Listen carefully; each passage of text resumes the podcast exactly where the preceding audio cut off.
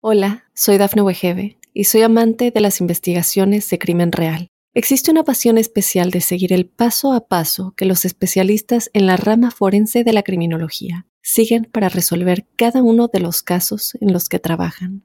Si tú, como yo, eres una de las personas que encuentran fascinante escuchar este tipo de investigaciones, te invito a escuchar el podcast Trazos Criminales con la experta en perfilación criminal, Laura Quiñones Orquiza en tu plataforma de audio favorita. Óyenos audio. Advertencia. El siguiente episodio tiene contenido que puede molestar la sensibilidad de algunas personas. Bienvenidos a Pasión que Mata. Mi nombre es Natalia Decio, soy de La Plata y soy la hermana de Verónica Decio, asesinada el 23 de diciembre del año 2020.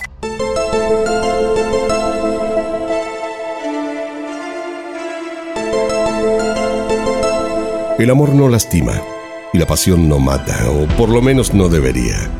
Sin embargo, muchas veces ocurre lo contrario. Largo y doloroso fue el camino recorrido por la hermana y la familia de Verónica. Verónica Vecchio fue degollada. No hubo testigos. Su muerte fue a solas. Solo ella y el agresor. La asesinaron en su casa y los vecinos no escucharon nada. El homicida quedó registrado en las cámaras de seguridad de la zona sin darse cuenta. Llegó en una moto, la estacionó y al poco tiempo se retiró con un diario bajo el brazo. Escondida, llevaba aparentemente oculta el arma homicida. Pero ¿Quién era la víctima? ¿Por qué la mató? Verónica Decio era abogada. Trabajaba hacía años en el Poder Judicial. Siempre sonriente, carismática, justa, una mujer muy sociable y querida por todos. Lo cierto es que su nombre había llegado a tomar notoriedad pública por ser la protagonista del primer casamiento igualitario allá en el año 2010 luego de una larga lucha en pos de los derechos del LGTB. Mi hermana era una persona muy inteligente, muy capaz, muy tenaz y con mucho carácter.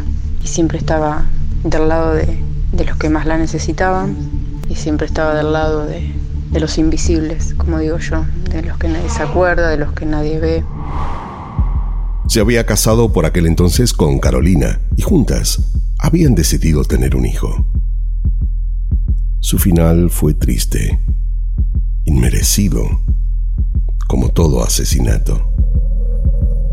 Verónica tenía una vida entera por delante y alguien decidió arrebatársela de un minuto a otro. La escena fue espantosa. Degollada en el piso del quincho de su casa, con heridas por todo el cuerpo, fracturas, golpes sangre por todos lados. ¿Habría intentado defenderse? Se supone que no, que fue brutalmente atacada por sorpresa.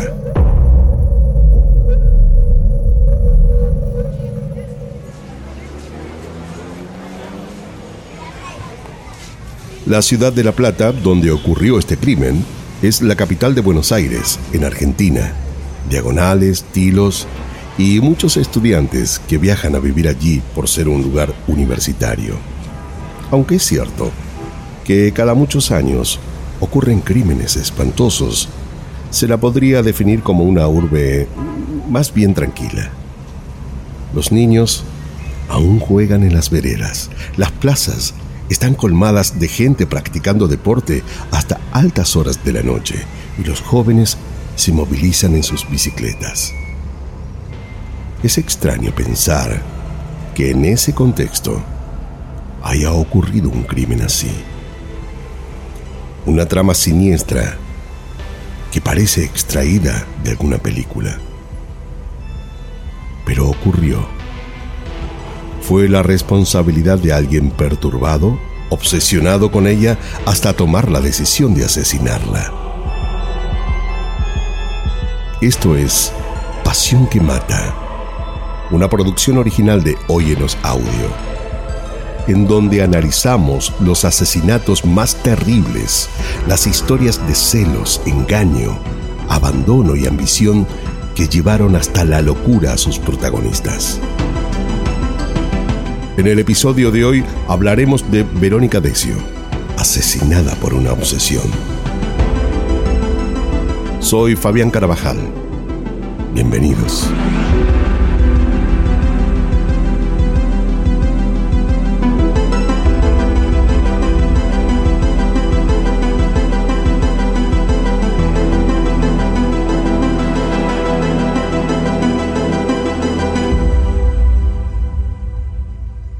Era diciembre del año 2020, justo dos días antes de Navidad. Mientras todos compraban regalos y cocinaban con antelación la cena para las festividades y se dividían entre familiares, quién llevaría el postre o las bebidas, en la casa de Verónica estaban festejando otra celebración, pero entre amigas. Juntas, Verónica, Carolina, Ivana y Patricia celebraban los 49 años de Verónica un encuentro que duró largas horas. El clima era de alegría, intimidad, carcajadas. Conversaron, tomaron vino y champán. Una noche llena de magia, con el calor del verano y los ánimos festivos propios de las fiestas. Eh, parecían ser todas muy buenas amigas. ¿Acaso lo serían en verdad? Porque lo cierto es que luego de ese festejo, justo 20 horas más tarde, Verónica estaba muerta, ensangrentada en el piso de su casa.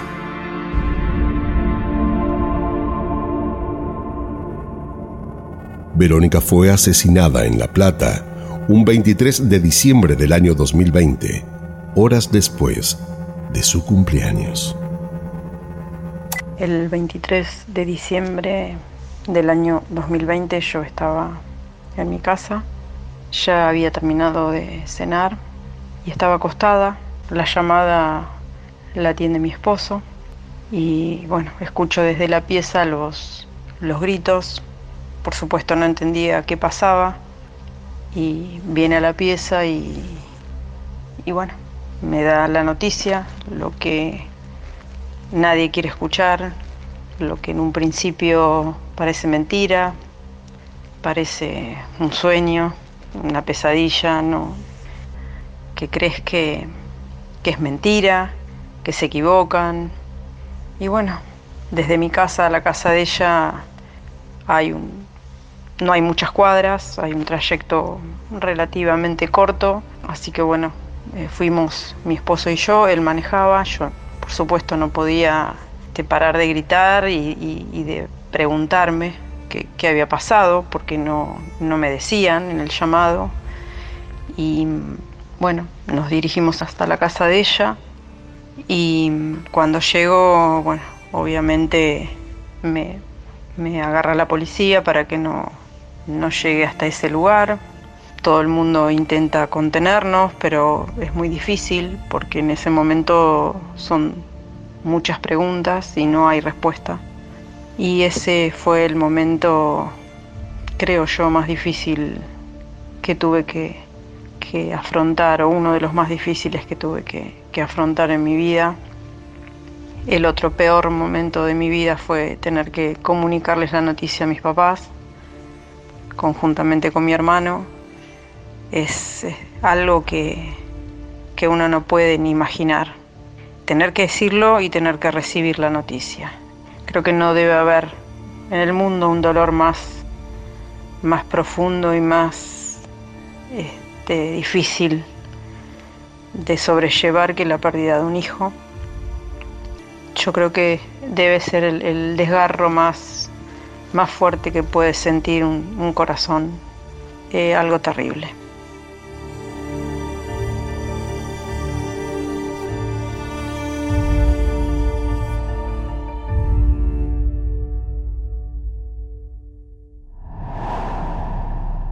La persona que la encontró fue su ex esposa, Carolina. Los gritos y la desesperación invadieron la escena. ¿Cómo podría haber imaginado entrar y encontrarse con ella muerta? ¿Cómo se puede borrar una imagen semejante? No había nada que hacer. Había llegado tarde. Cuando entró no vio indicios de que hubieran forzado la puerta. No había cosas rotas ni tiradas. Al verla, se enloqueció. ¿Qué hacer? ¿Cómo reaccionar? No lo sabía.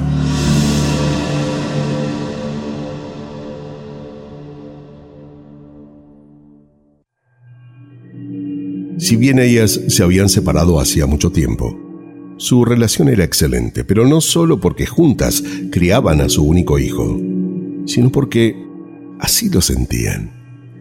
Ellas se querían mucho.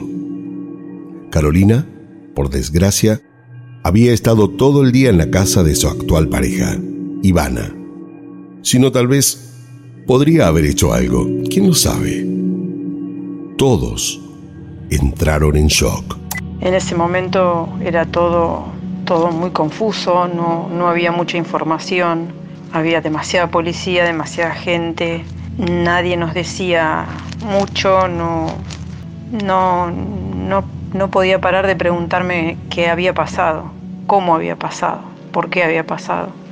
Por supuesto nadie me podía dar esa respuesta y bueno, a casi dos años de, de eso creo que hoy tampoco tengo esa respuesta y dudo que en algún momento pueda. Nadie en su sano juicio está preparado para ver a una persona amada así. Carolina llamó como pudo al 911. Vengan rápido, mi ex mujer está muerta. Las cámaras de seguridad habían registrado a un hombre irse en una moto. La policía actuó rápido y dieron con la presunta persona que las cámaras habían podido registrar. El acusado, Jorge Alves un ex policía bonaerense. Lo que nosotros sabemos con respecto a ese día puntual es que mi hermana estaba con su expareja y el nene, estaba trabajando porque esto ocurrió mientras este, estábamos en pandemia, entonces a muchos nos asignaron un trabajo desde casa, el trabajo virtual o teletrabajo y ese día la expareja de ella, o sea Carolina Pérez, iba a concurrir al médico con Ivana Mapis. En ese momento en la casa se queda solo mi hermana y alrededor de las 3, 3 y media de la tarde es la última conexión que, que ella tiene en su celular y lo que se cree es que en ese momento llega una persona que venía de parte de un herrero que iba a hacer un trabajo en la casa y mi hermana con esa confianza es que le abre la puerta. Y lo que pasó ese día fue que bueno, mi hermana en confianza le abre la puerta a esta persona que decía ir de parte del herrero. Y bueno, lo que ocurre después es lo que lo que sea a través de la causa. Es un horror un horror, una, desesperación. La verdad no, no, me cuesta mucho imaginar ese momento. Y trato de no, de no hacerlo,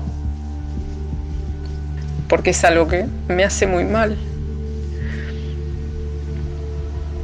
Eh, lo único que sé es que mi hermana sufrió en manos de este asesino y que quiso defenderse pero no pudo. Y que después que hizo lo que hizo la dejó ahí tirada, agonizando y se fue como si nada por donde entró, dejando la puerta abierta. Y estuvo ahí sola y sufriendo hasta las nueve y media de la noche que la encontró su expareja y mi sobrino. Sí, mi sobrino de ocho años, que tuvo que ver a su mamá así como la vio. Es algo que no, no puedo entender, no puedo aceptar, no puedo asimilar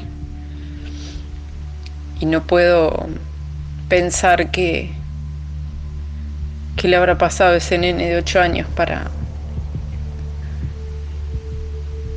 no sé, para poder seguir adelante y ver lo que tuvo que ver, lo que tuvo que presenciar. No se merecía quedarse sin su mamá que, tanto lo, lo amaba y tanto hacía por él. Según los familiares de Jorge, él se había estado comportando extraño. En Navidad había levantado la copa para brindar, entusiasmado con todos. Se lo veía contento, relajado. El motivo, había por fin podido cancelar todas sus deudas.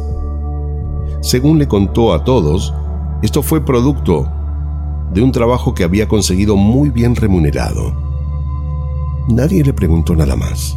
En todo caso, ¿por qué habrían de hacerlo? Jamás iban a suponer que el dinero del que hablaba estaba relacionado con la muerte de alguien. Hasta ese momento Jorge Alves nunca se había involucrado en actos sospechosos o delictivos. Esa noche lo que todos recordaron es que él bebió bastante pero la felicidad pareció durar poco. Las filmaciones de las cámaras de seguridad fueron vistas por varios testigos y todos, sin dudarlo, lo reconocieron. Efectivamente, el hombre de la moto parecía ser él. Había estacionado la moto tranquilo, seguro. Había caminado hasta la casa de Verónica y pese al calor de ese día de casi 30 grados, Jorge Alves tenía puestos guantes. Pero ¿qué motivos tenía este ex policía para querer matarla? ¿Qué relación tenía con Verónica? Familiares, amigos, conocidos, muchos fueron los citados para declarar. ¿Habría sido un asesinato por encargo? Y en esa línea fueron las investigaciones. Carolina y su actual pareja, Ivana Mapis, se habían conocido en un grupo de amigas al tiempo de haberse separado de Verónica. La relación entre ellas empezó como todas, muy bien. Se mostraban enamoradas, con planes, contentas, pero a medida que pasaron los meses, el vínculo se había vuelto un tanto tormentoso. Habían entrado en esos círculos de relación con demasiados vaivenes. Se peleaban, se arreglaban. Una relación pasional, llegando hasta ocasionar daño, insultos, situaciones desagradables, portazos, gritos, como si no midieran sus actos, o por lo menos no iban a mapis que parecía dejarse llevar por la emoción que tuviera en el momento. Un vínculo perturbador. Aunque como en estos tipos de relaciones existía el interés de poder sortear los conflictos y lograr estar bien juntas, parecían no poder lograrlo.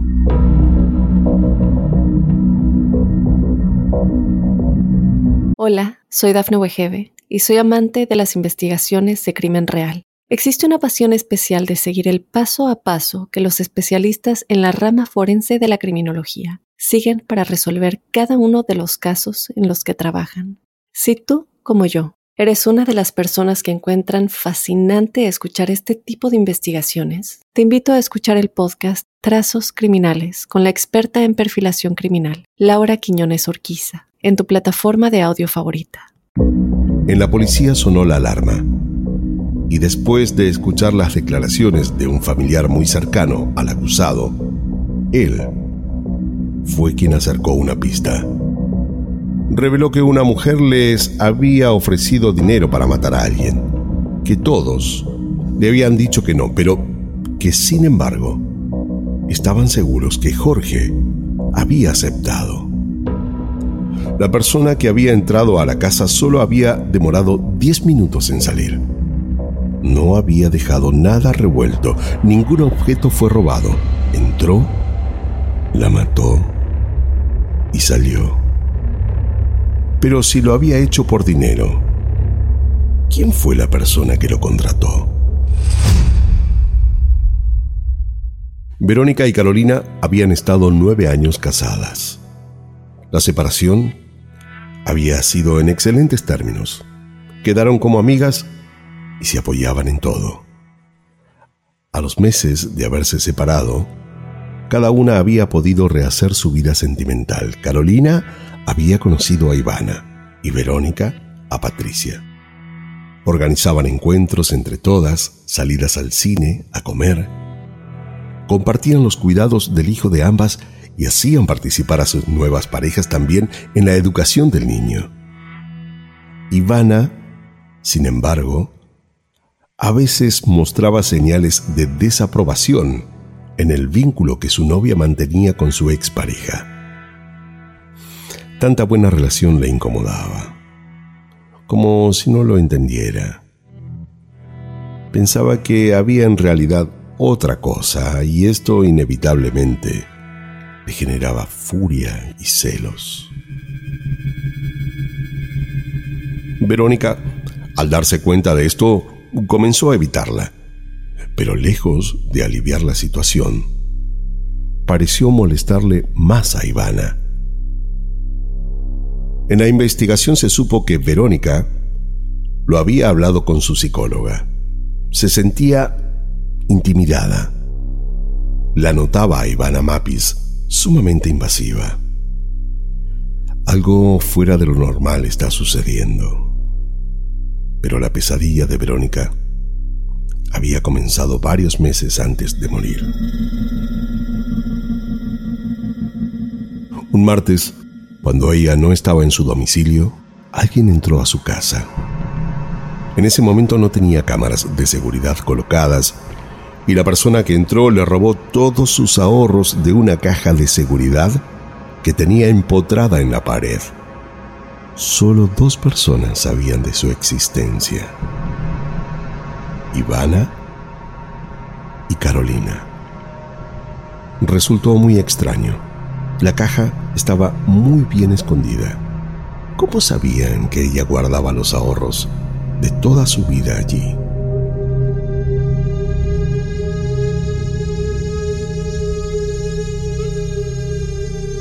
De un día para el otro, se había quedado sin un peso. Todo el sacrificio de juntar dinero había sido en vano. La suma que le habían sustraído era más que importante, teniendo en cuenta que tenía un muy buen salario como empleada de la Suprema Corte de Justicia. Eh, se sintió triste, desconfiada, como que algo profundo había resquebrajado su confianza. Sin dinero y con el ánimo muy caído, Carolina le propuso mudarse y hacerse su casa en el quincho de la vivienda donde habían vivido juntas. Ella aún vivía en la casa de adelante. Además, al tener un hijo en común sería más fácil para ambas ocuparse de él y sus cuidados al vivir a tan solo unos pocos metros de distancia. Tanto a Ivana como a Patricia, sus parejas de entonces, les pareció una gran idea. Ivana, de hecho, fue la que más colaboró con el proyecto y ayudó a llevar adelante la obra de refacción hasta convertirlo en un espacio habitable. Pareció ser su prioridad. Para el fiscal, el hecho de ayudarla a condicionar el lugar para que se fuera a vivir a esa casa formó parte de su plan.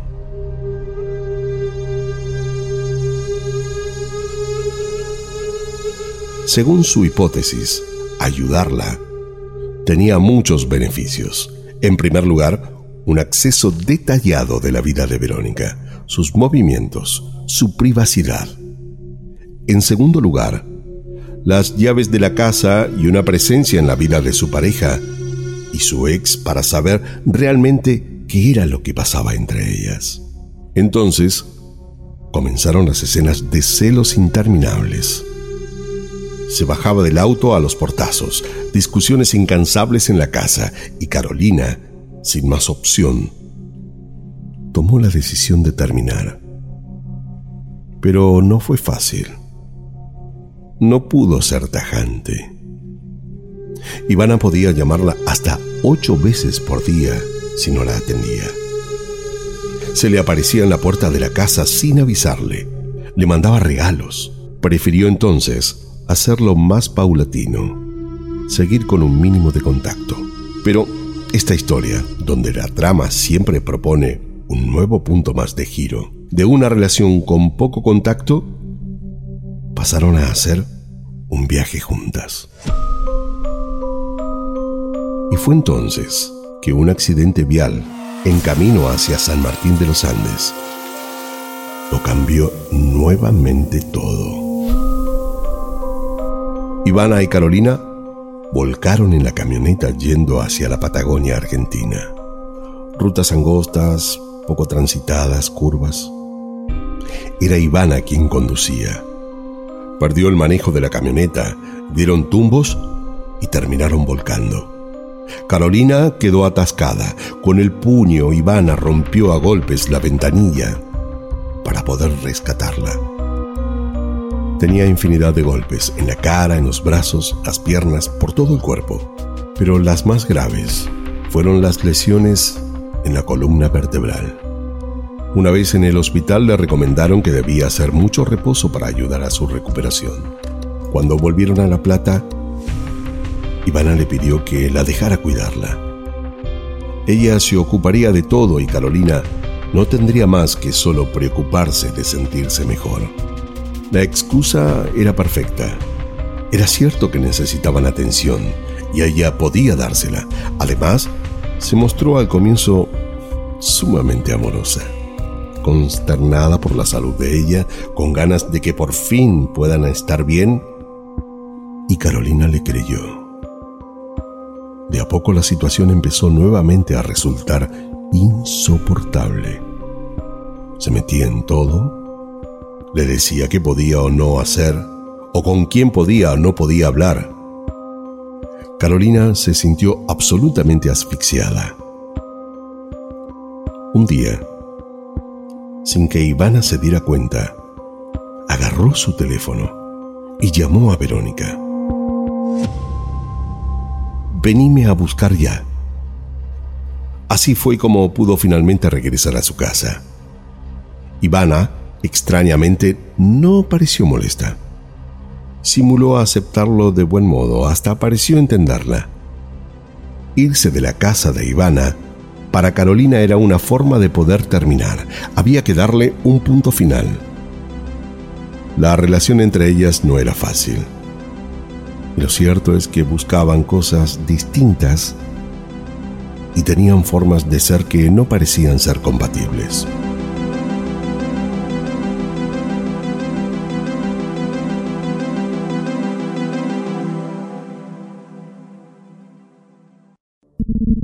Pero por sorpresa para Carolina, volvió a aparecer y esta vez con una nueva excusa. Absolutamente triste como nunca la había visto desmejorada, les contó a Verónica y a Carolina que a su perra adorada le habían diagnosticado cáncer. Eh, se la veía devastada. Carolina no tuvo más remedio que retomar el vínculo y de alguna manera la relación. Entonces comenzó a ayudarla con los cuidados del perro, los remedios, absolutamente todo. En las visitas al veterinario prefería ir sola y por supuesto, Carolina lo entendió. Todo podría haber recobrado la normalidad, pero no. Ivana quería ser el centro de su vida y pretendía que solo tuviera tiempo para ella. ¿A dónde vas? ¿De dónde vienes? ¿Por qué te juntas con tus amigos? Lo mismo de siempre. Le insistía en que dejara cosas en su casa, le proponía de vivir juntas. Carolina intentó explicarle que haber vivido tantos años en pareja, casi 17 años con Verónica, la habían dejado sin interés en establecer una relación tan estable, eh, que necesitaba tiempo para eso. Además, ellas no estaban bien y solo había vuelto para acompañarla por la enfermedad de su perro. Pero Ivana no lo entendió. Hola, soy Dafne Wegebe y soy amante de las investigaciones de crimen real. Existe una pasión especial de seguir el paso a paso que los especialistas en la rama forense de la criminología siguen para resolver cada uno de los casos en los que trabajan. Si tú, como yo, eres una de las personas que encuentran fascinante escuchar este tipo de investigaciones, te invito a escuchar el podcast Trazos Criminales con la experta en perfilación criminal, Laura Quiñones Orquiza, en tu plataforma de audio favorita. A la idea de vivir juntas, y como si no escuchara las explicaciones de Carolina, empezó con la loca propuesta de tener un hijo juntas. Ante las negativas de Carolina, se acrecentó la furia de Ivana. Su descontento se empezaba a notar. Su amor se había convertido en algo obsesivo, demencial. Y para ella, la responsable de que no puedan establecerse en pareja como ella quería tenía una única responsable. Verónica. Sacar del juego a Verónica, generadora de todo su rencor y su inseguridad por ser la expareja y la legítima esposa de Carolina, se convirtió en su prioridad. Compró un teléfono celular desde donde se hizo pasar por una tal Rosana que según se supo tiempo después, era el nombre de su cantante española favorita. Desde ese teléfono, se contactó en diciembre con Cacho y su yerno, conocido como el gringo, para supuestamente ofrecerles un crimen por encargo.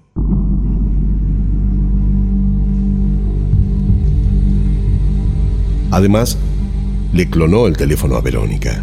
Así podía seguir minuto a minuto las conversaciones entre Verónica y Carolina. Ahora sí sabía por fin todo lo que pasaba. ¿Fue ella entonces quien contrató a Jorge para matar a Verónica? Las hipótesis dicen que sí. Ivana sería la autora intelectual. Ella sería quien contrató a Jorge y sería quien preparó todo para que el asesino pudiera entrar sin cruzarse con otra persona más que la víctima. La hora prevista fue las 3 de la tarde. Se había encargado de que Carolina no estuviera en la casa. Sacó un turno al médico e insistió en acompañarla y de hecho así lo hizo. Se aseguró que volviera más tarde, le propuso ir a buscar al hijo de ella, a lo de un amigo, para merendar los tres juntos y con la excusa que había hecho unas empanadas, los hizo quedarse a cenar. Esto le permitió estar en el momento en que Carolina volviera a la casa y hallar a Verónica muerta es decir, de acceder a la escena del crimen, estar ahí, verlo todo.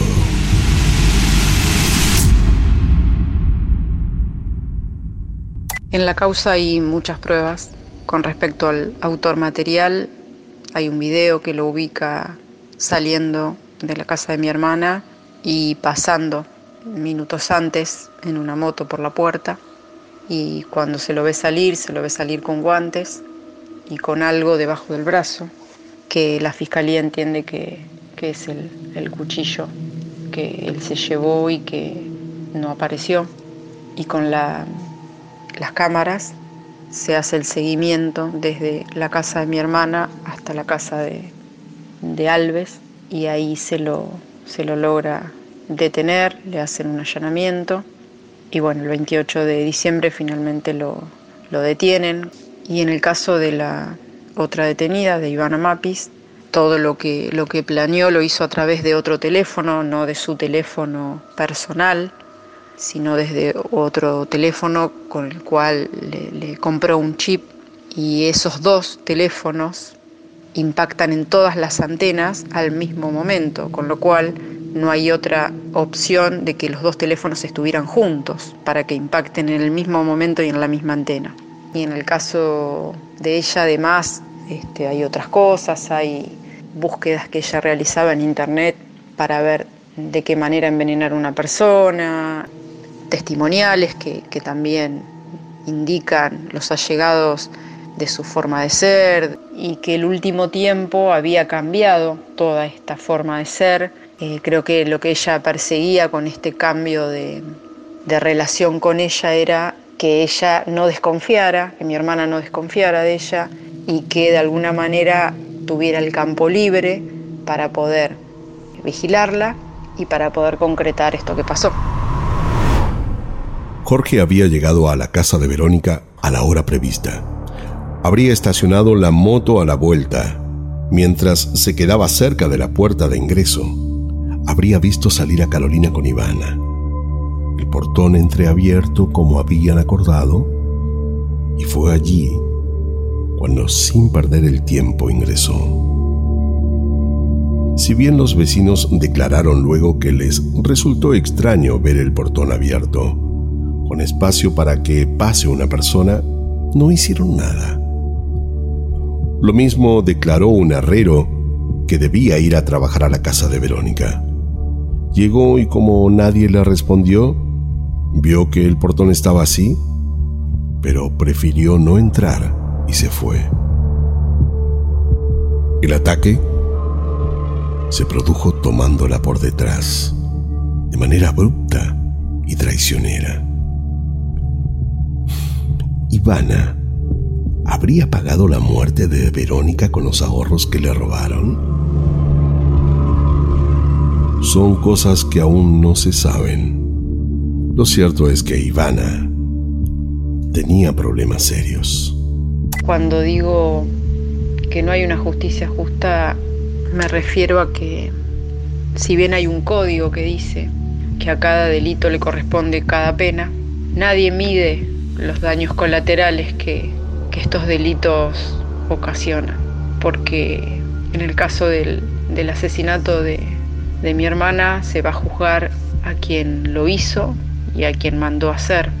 Y se los va a juzgar por el asesinato de mi hermana pero siempre me pregunto, ¿quién los va a juzgar por todo el daño que le hicieron a mi sobrino, que a los ocho años se quedó sin su mamá, que no, no lo va a ver terminando la escuela, eh, siguiendo una carrera, formando una familia? ¿Quién, quién los va a condenar por, por la pérdida de mi papá, que se quedó en el camino? ¿Quién los, los va a condenar por todos esos amigos que se quedaron sin mi hermana? por sus compañeros que tanto la extrañan, por sus sobrinos que la adoraban, por mi mamá, que no hay un solo día que no llore. No hay una condena para eso. Todos esperamos la sentencia de los culpables, pero sobre todo su hermana Natalia. Es que si yo tuviese la oportunidad de, de decir algo o o de preguntarles algo, les preguntaría por qué.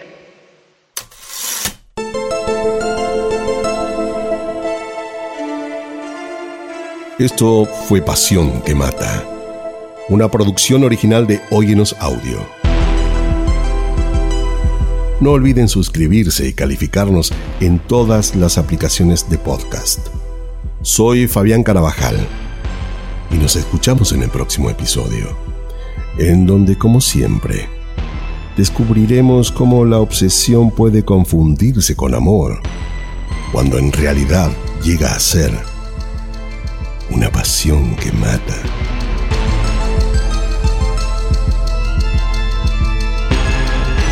En la narración, Fabián Carabajal.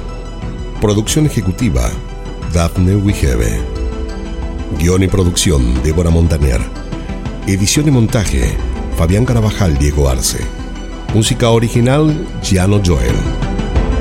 Agradecimiento especial a Natalia Decio, hermana de Verónica Decio, víctima de un homicidio.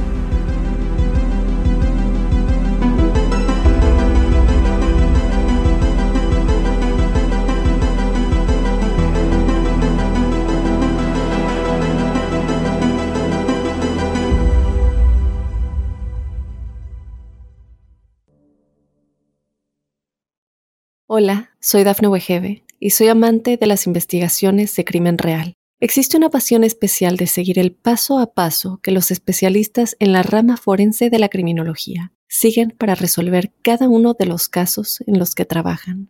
Si tú, como yo, eres una de las personas que encuentran fascinante escuchar este tipo de investigaciones, te invito a escuchar el podcast Trazos Criminales con la experta en perfilación criminal, Laura Quiñones Orquiza en tu plataforma de audio favorita.